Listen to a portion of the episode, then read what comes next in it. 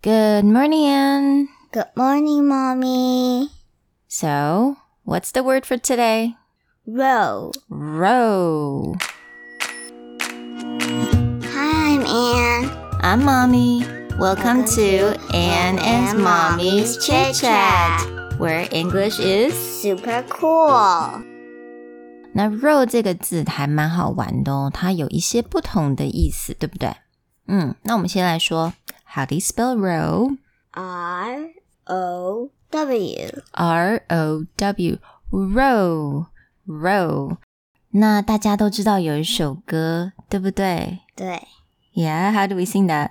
Row, row, row your boat gently down the stream. Merrily, merrily, merrily, merrily, life is but a dream. Good job.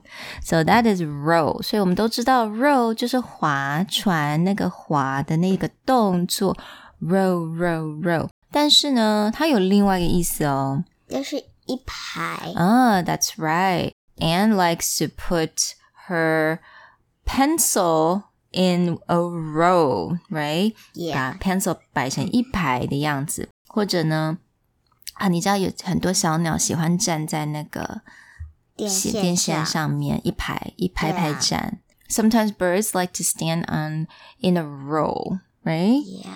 And sometimes when you're at school, you have to stand in a row Yes. when you get lunch, right? No. What else? Sometimes we get lunch right, like that.